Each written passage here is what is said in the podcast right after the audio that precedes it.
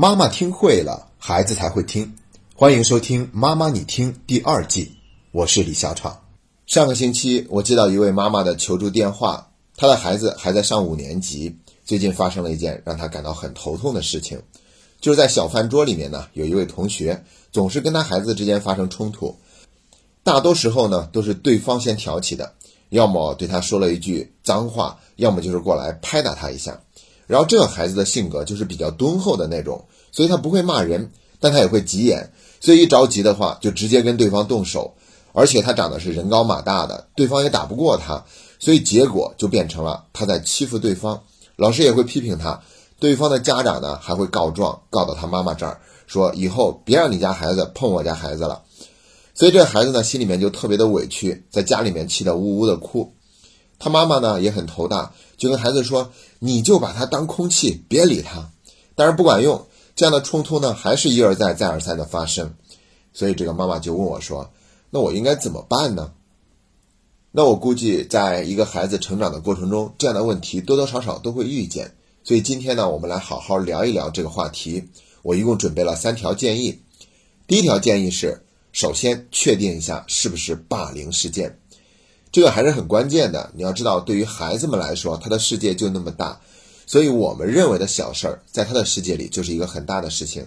所以，如果真的是发生了跟同学之间的冲突，我们首先要做的一件事情，就是确认一下这是不是属于校园的欺凌事件，也叫做霸凌事件。那我们仔细一分析的话，就会发现这个并不是，因为他不是孩子主动去欺负别人，也不是说是被别人欺负。而是对方呢先招惹他，但是呢又打不过他，所以最终呢就变成了好像是他在欺负别人。所以说呢，他应该不算是校园的霸凌事件。说到这儿呢，我就想起来前两天还有一个家长问我说，孩子们之间说话有的时候说很多的脏话很难听，然后呢他孩子身边就有很多的同学会说一些脏话骂人的话。他听着都觉得很不舒服，孩子听着也觉得很难受，所以他问我要不要让孩子还回去，也骂回去。其实我们家长这么想呢，他主要是源于一种心理，就是不能吃亏，以不能吃亏为处理关系中的最高原则。但是你看，在我们今天所分享的这个例子里面，这个孩子他并没有怎么吃亏的，而是说他可以还回去，对方也打不过他，但是结果孩子还是不开心，非常的困扰。所以说啊，有的时候我们追求以不吃亏为最高原则，它对于解决问题并没有什么用，反倒有可能让问题变得更加的复杂。好了，那这是第一点，我们先确认一下孩子是不是受到了校园的欺凌。如果不是的话，那这个问题相对而言就简单了很多。然后我们再来看第二个建议，那就是别急着给孩子建议，而是要帮助孩子改变认知。为什么会这么说呢？是因为孩子啊，他根本就听不进去家长的建议的。你想，他妈妈都已经明确跟他说了，你就把他当做空气，他做什么事儿你别理他。但是孩子心里面呢，这个事儿就是非常重要的事儿，就是天大的事儿。他可能会觉得，如果他骂我一句，或者是过来拍打我一下，我什么都不做，把他当空气的话，那我不就等于被别人随便欺负了吗？又或者这个孩子心里面会想。以前我们两个还是朋友呢，怎么我们两个人的关系就变成这个样子了呢？所以他想起来会觉得很难过。那这些呢，还仅仅都是我的猜测，我们并不知道真实的情况是怎么样的。那总之就是说，这个孩子在他的认知改变之前是没有办法把对方当空气，根本就不去理他的。所以说，除非让孩子改变对这件事情的看法，让他自己想明白。否则的话，我们给多少建议都没有用，他是做不到把对方当空气的。那怎么样才能够让孩子改变认知呢？很简单，就是去多问，而且是问孩子的感受。比如我们这样问：那当他那么做的时候，你心里面是一种什么样的心情呢？为什么会是这种心情呢？你觉得他这么做是在表达一个什么意思？当我们这样问的时候，就有可能会听到孩子内心真实的想法。他之所以会有一个还击的行为，是因为他之前先做出了一个怎样的判断。当孩子说出来以后，我们不要着急去反驳，而是可以对孩子说一句：“哦，原来你心里面是这样想的。”这样就可以了。所以呢，在我们听到孩子内心真实的想法以后，我们再去跟他提一些建议，这个时候他就更容易听得进去了。比如孩子可能会说，如果他打我或者是骂我，我都不理他的话，那我不就是被人随便欺负了吗？再比如孩子会说，对方他总是这样做，实在是太烦人了，我必须得好好收拾收拾他。无论是哪一种说法，在他说完以后，就像我们刚才说的那样，我们可以先跟一句说：“哦，原来你是这样想的。”然后我们就可以跟孩子提建议。那除了打回去，你觉得还有什么办法可以证明你自己不是好欺负的呢？还有哪些办法可以来保护自己不吃亏呢？那你最终的做法有没有让你吃亏呢？那你觉得你打回去以后，这种做法最终有没有让你吃亏呢？如果之前的做法其实还是让你受到委屈的话，那你还打算怎么去调整呢？当我们这样问孩子的时候，就会引发他自己的思考，他开始会认真的琢磨这个事情应该怎么做才会更加的有效。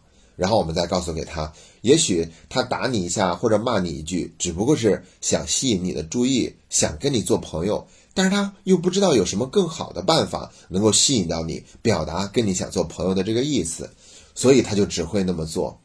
哎，那我们这样一说以后呢，孩子心里面会对这个事情啊。就会更容易改变他原有的认知，他就不会觉得这个事情是那么的严重，那对方是在欺负我，我不能吃亏等等等等。其实，在这个过程中呢，那我觉得除了要问孩子，另外一件事情也很重要，就是做好聆听，不去做任何的反驳点评，而是很耐心的听孩子去说，听着听着，他就会把自己心里话说出来了。原本他自己都不清楚为什么这么做，现在他自己心里面也会搞明白了。所以这番谈话，我们一定要找准时机，找好场合，营造好氛围，做好铺垫，然后去跟孩子去探讨，而不是去质问孩子。比如直接跟孩子说：“你那样做有什么用？你那样做是不是傻？你每次都在惹麻烦。”一旦我们这样说，那肯定这个交谈的氛围就破坏了，孩子也不愿意去跟我们说更多的心里话。所以说，我们一定要注意，哪怕是我们要让孩子意识到他是可以调整的。但也不要让孩子感觉他之前的做法真的很蠢，这对孩子来说呢是一种很大的否定，他也很难再去认真的配合我们去对这个事情做一个更加理性的思考。这是第二点，第三点呢叫做鼓励孩子自己解决。注意，我们说鼓励孩子自己解决，并不是不帮助孩子，当然要帮，但帮也有很多种办法，不是非得要替孩子出面才叫做帮。一旦大人出面去解决这个问题，那事儿就变得复杂了，而且孩子也会产生依赖心理。我们又不可能帮孩子一辈子，所以呢，不妨借助这个事情，好好的锻炼一下他自己解决问题的能力。那你看，网上也都出现过各种各样的搞笑的帖子，说小学生是非常厉害的，那甚至呢，他们会自己写绝交信，而且还有第三方做证明，而且最后还要在绝交信上摁手印儿，简直是有模有样嘛。我们看过很多教育类的书籍，里面都表达过一个观点，就是说孩子解决问题的能力其实是远远超出我们家长的预期的。前提就是我们不着急替孩子出面解决。然后呢，我们要再重复强调一点：不替孩子出面解决，不等于不要做好对孩子的那份支持。所以呢，我们可以这样跟孩子说：“你能够跟我讲这件事情，我感觉非常好，这很重要，因为只有你告诉了我发生了什么，我才能够帮助你。”什么都不说，我就不知道该怎么帮你了。你看，我们这样说的话，就会鼓励孩子表达，让他把更多的事情告诉我们，而不是憋在心里。然后再跟孩子说：“我知道那个时候你一定很生气，而且你不是故意去欺负他的。”说这样的话其实还是很重要的，这意味着我们表达了对孩子的理解。然后我们还可以继续问孩子：“那你觉得在这个事情上怎么解决才好呢？”这是在去认真的做一个探讨嘛？那我们让孩子可以说出所有他认为合适的答案。那这个过程中呢，如果有必要的话，甚至我们可以一条一条的帮孩子写出来，而且不能急于去评价或者否定某一个选择，因为这样的话就打消孩子的积极性嘛。所以尽管让他说说出来各种各样的，最后我们再告诉他说：“孩子，我相信你一定有能力自己解决好这个事情。”所以，如果让你自己去解决的话，你觉得以上列出来的所有的方法，最好的做法是哪一个？如果在所有的选项里面没有孩子去自己解决的选项，那我们就鼓励他考虑一下，如果自己做应该怎么做。那如果孩子他一下子转变不过来这个思路，他说不出来任何的答案和选择，那我们就可以给孩子一点时间，告诉他你还可以好好的想一想，等到明天我们继续再讨论这个问题。如果等到了第二天他还是没有任何的想法，那我们这个时候就可以稍微给一点点建议了，比如可以跟孩子说，那我觉得你可以跟他好好的聊一聊，说一说你心里的感受，然后也看一看对方会说些什么。当你们都去很真诚地表达自己内心真实的想法的时候，也许这个问题就能够得到顺利的解决。你觉得呢？你愿意这样试一试吗？然后也给孩子一点时间去考虑，让他去慢慢的接受这个建议，而不要着急，非得让他这么去做。一旦强迫，那这个事情就变得没有那么自然了。好了，三条建议都已经给完了。第一条呢，先确认一下是不是校园霸凌事件。第二件事情呢，就是不要着急给建议，而是去想办法改变孩子的认知。一旦他改变了认知，他自然就不会有那么强烈的反应。第三点就是要鼓励孩子自己去解决这事儿，本来也不是一个大事儿，让孩子自己去解决，还会让他多一份成就感。好了，最后我要告诉大家一个非常重要的好消息，那就是我们妈妈你听邀请了一个强大的外援。也就是说，我们要有一位新的主播了，而且是一位女主播。